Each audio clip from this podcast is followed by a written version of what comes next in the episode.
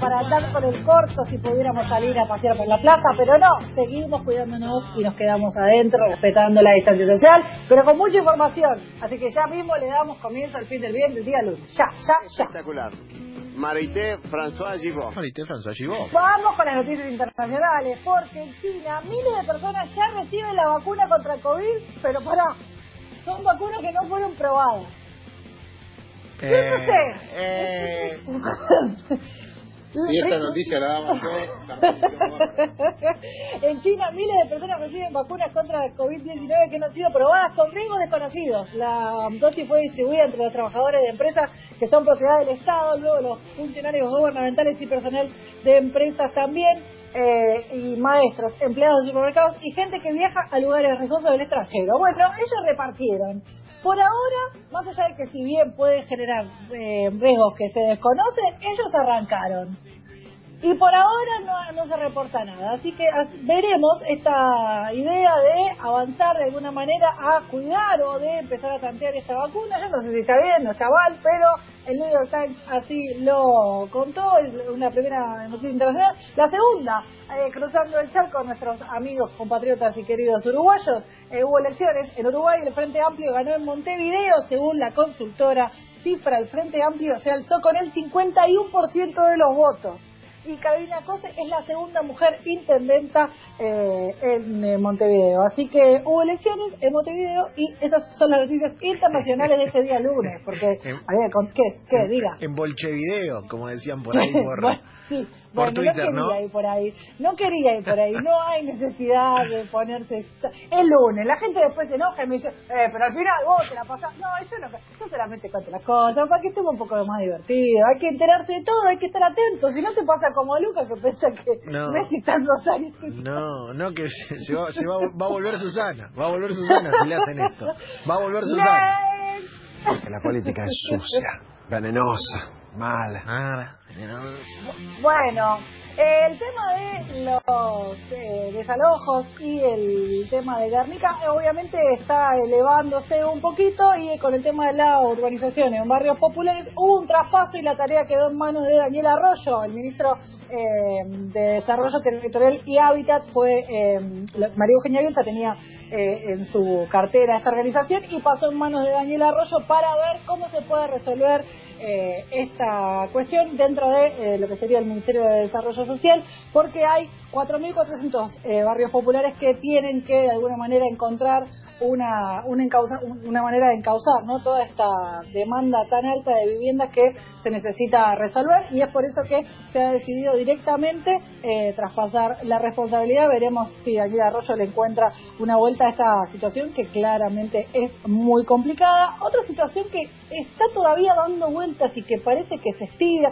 Yo ya no sé, realmente es muy difícil de entender por qué no se ponen de acuerdo. Pero ahora el fiscal, eh, el- en el caso de los jueces eh, Bruglia y Bertuzzi, ahora eh, hay una decisión final que, como se tiene que tomar y no se ponen de acuerdo entre los integrantes del, tribunal para eh, respecto de la decisión de estos jueces que estaban investigando a Cristina Fernández y fueron desplazados, ahora van a poner como un tercer magistrado para que defina la cuestión. Entonces, yo no sé, siguen, o sea, ellos publican información y dictámenes que lo que dicen es nos vamos a poner de acuerdo para decidir. Y sacan otro comunicado diciendo que están poniéndose de acuerdo. Y otro comunicado dice, bueno, vamos a llevar un tercero para decidir.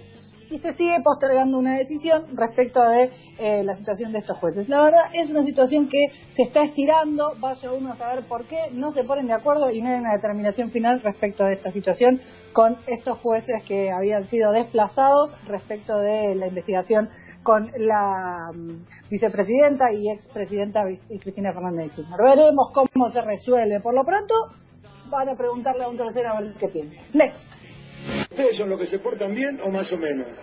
Los que se portan Bueno. bien, ¿no? más o menos. Yo creo que en el AMBA se están empezando a portar un poco bien, porque hay una cierta meseta en cuanto a Mm. la cantidad de Mm. casos de COVID Mm. en AMBA, pero la contrapartida es que en las provincias se elevó muchísimo. Entonces tenemos la buena que eh, de alguna manera empezó a bajar y está, está amesetando la cantidad de casos en la ciudad de Buenos Aires y en el, corur- y el conurbano. Obviamente favorecido claramente por el, por el clima, pero eh, en las provincias eh, los casos se mm, potenciaron, así que hay una situación un poco complicada porque justamente lo que se necesita es que deje de haber eh, tanta circulación.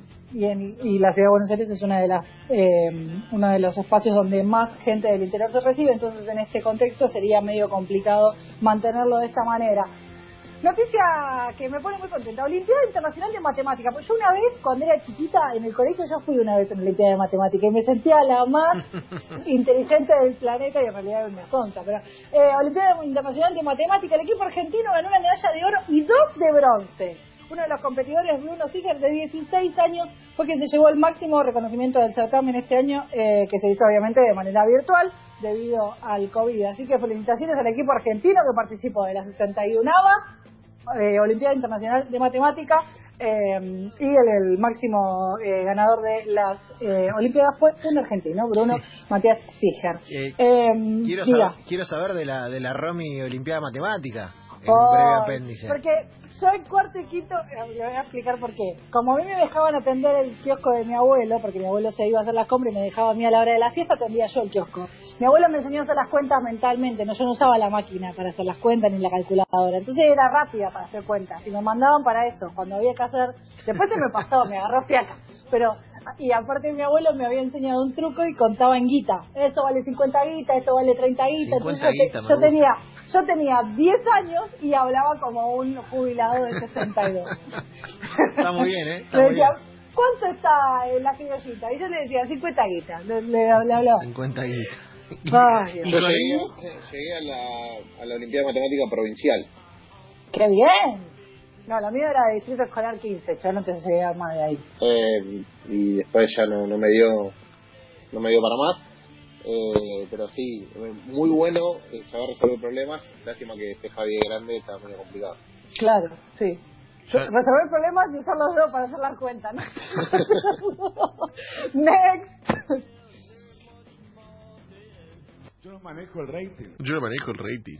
Una mala, chicos. Lali Espósito se separó. Yo estaba muy contenta con ese noviazgo. Eh, después de tres años se separó, se separó de Santiago Mocorrea eh, esta es nuestra decisión de hoy, dijo la cantante. Eso es una triste noticia. ¿Por qué la gente se separa, eh, y la otra noticia que fue como la más relevante del fin de semana, sin duda, fue eh, el recital, ¿no? Que, se, que hizo el Indio Solari junto con eh, la, la, banda de, los fundamentalistas de, exactamente. Eh, y aparte fue algo muy zarpado, eh, sobre todo la cantidad de, lo que me enteré es que fue una venta muy importante en cuanto a ingresos, pero que lo que ellos decidieron fue de cortar la, la venta cuando llegaban a determinada cantidad de localidades, vamos a decir, virtuales de alguna manera, justamente para que no colapse.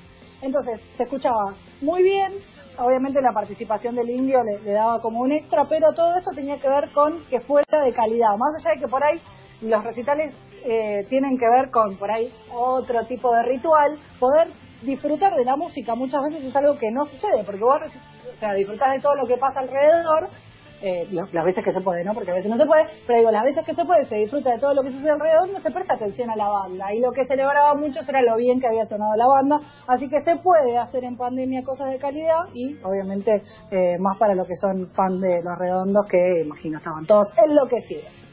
Next. Entonces cada uno tiene su estilo. Cada uno tiene su estilo. Bueno, vamos a hablar de deportes. Algunas cortitas. Como mañana juega Boca, el club publicó una nota pidiendo, un, un posteo en realidad hizo, pidiendo que por favor los hinchas no se acerquen a la bombonera, que me parece lo más lógico, pero bueno, me pareció acertado reforzarlo porque siempre está ¿no? el nabo que ve luz y pasa y puede generar algún tipo de conflicto eh, al equipo Ceneice. Eh, hoy es el día del hincha de River, así que un beso muy grande a todos los hinchas de River que lo celebraban estrenando casaca. Es una casaca eh, que hace alusión al del 2012, allá por el campeonato con, en Tokio.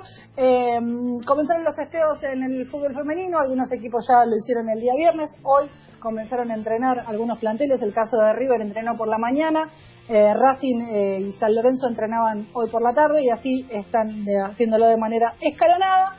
Eh, Milagros Menéndez, jugadora, ex jugadora de Racing, aprovecho, eh, debutó el día mm, sábado frente a en la Copa Andalucía en- con el Granada. Eh, el equipo perdió, pero felicitaciones para ella que tuvo su debut y no mucho más. Hasta aquí las noticias deportivas en lo que fue este lunes ATR con mucha información, pero para arrancar con todo.